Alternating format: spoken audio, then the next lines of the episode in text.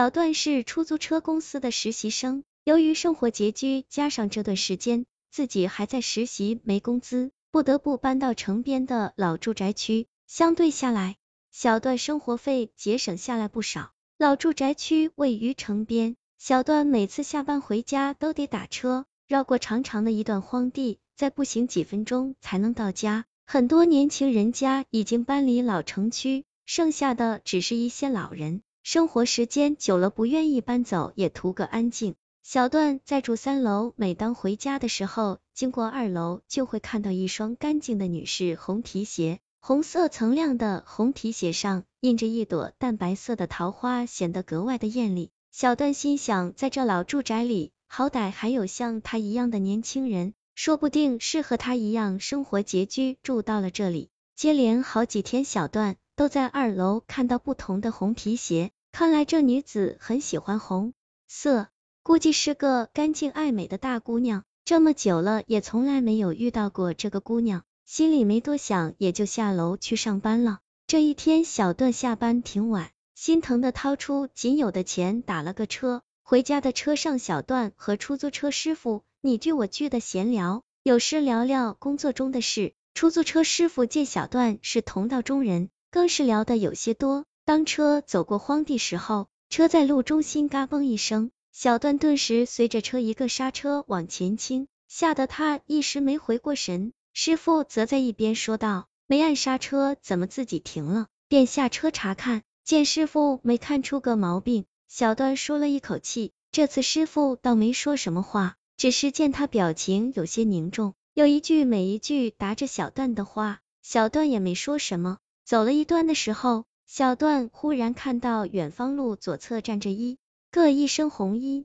散着头发的女人在向他们招手。头发在风中飘散，小段没看清女子的脸，于是小段让师傅停车，让女子上车。大晚上荒郊野岭，一个女孩子走夜路也很是危险。师傅没理会小段的话，车没停的意思，径直从女子的面前疾驰而过。小段很郁闷，正抱怨起师傅不近人情，师傅却骂他闭嘴。小段见师傅表情大变，自己则表示要下车。心想不想再和出租车师傅同坐一个车，僵持一会车，走了一段路，小段还于心不忍，朝后视镜一看，看到女子有点若隐若现，面朝他们的方向，头发下的一双眼睛好像一直盯着自己看，女子的脸白得发亮，风吹过女子脚下，露出一双红皮鞋，小段看得迷离，这双鞋好像在哪里见过。随着出租车师傅一声大喊。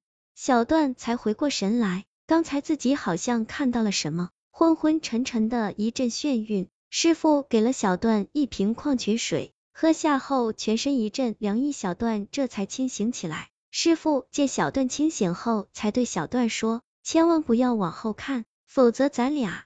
话没说完，小段似乎听明白了出租车师傅的话，没敢再往后看。短短的一段路，两人走了很久都没到。很久过后，还在原路行驶，莫非两人遇到鬼打墙？两人没多说话，一个劲的任由车往前驶。小段从来没遇到过这么邪门的事，一个劲的保持镇定，手不停的抹掉脸上的汗水。只听师傅说道：“咱们就拖延时间，等到天亮，一切就会好了。天亮后，他也不敢作祟。”小段看到师傅振振有词，心里安稳了很多。就这样，小段听着出租车师傅的话，一直没敢往后面看。车子走着，直到清晨五点钟，若隐若现听到远处鸡打鸣，出租车师傅舒了一口气，这才慢慢的看清前面的老住宅。出租车师傅让小段下了车，小段知道事情过去了，急忙和师傅道过谢。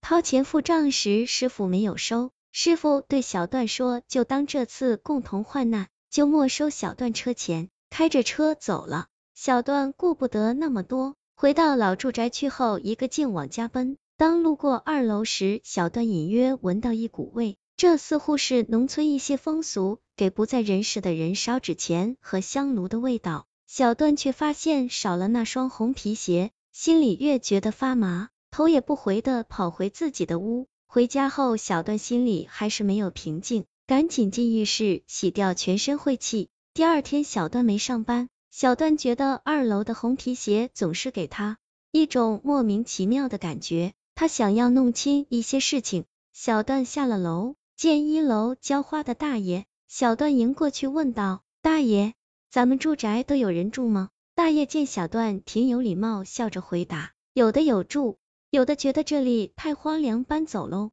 小段故意问道：“大爷，咱们二楼有人住没？我的三楼阳台总漏水。”要是二楼没人住的话，话没说完，看到大爷顿时变了脸色，神情有些慌张，拉过小段对他说：“小伙计，二楼八天前死了一个女孩，听说女孩很漂亮，结婚当天因为一些意外才身亡，太可惜了。”小段很惊讶，急忙问道：“他是不是喜欢穿红皮鞋？你怎么知道？”大爷很纳闷，他走后，家人把他所有的衣服带走。其中有很多都是红皮鞋。小段回想起昨天，不是第七天吗？民间都说人死后第七天鬼魂会回去曾经在过的地方走一圈。最近几天看到的红皮鞋和遇到的那个女人，小段越想越害怕。小段给女孩烧了香火，烧了纸钱，嘴里念叨着一些学来的佛经，念叨整整七天。从那以后再也没有看到过那双红皮鞋。一个月后，二楼住进了新人，一切又恢复了安静。